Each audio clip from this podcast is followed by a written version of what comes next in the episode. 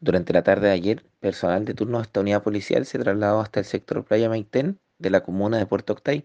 lugar donde se realizó el hallazgo de el cadáver de un hombre de 49 años. Las circunstancias del hecho ocurrieron mientras este en compañía de un amigo se trasladaban a bordo de una embarcación menor en el lago, dándose vuelta y cayendo al agua ambos.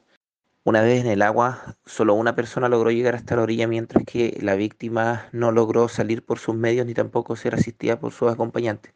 por lo que falleció en el lugar siendo rescatado horas después por personal de bomberos. Las causas del hecho habrían tenido su origen en las dimensiones de la embarcación, lo que originó un movimiento excesivo y que se volcara con la presencia de ambas personas sobre esta y que el fallecido no sabía nadar. Se descartan lesiones atribuidas a tercero y estamos a la espera de la causa de muerte entregada por el Servicio Médico Legal de Osorno.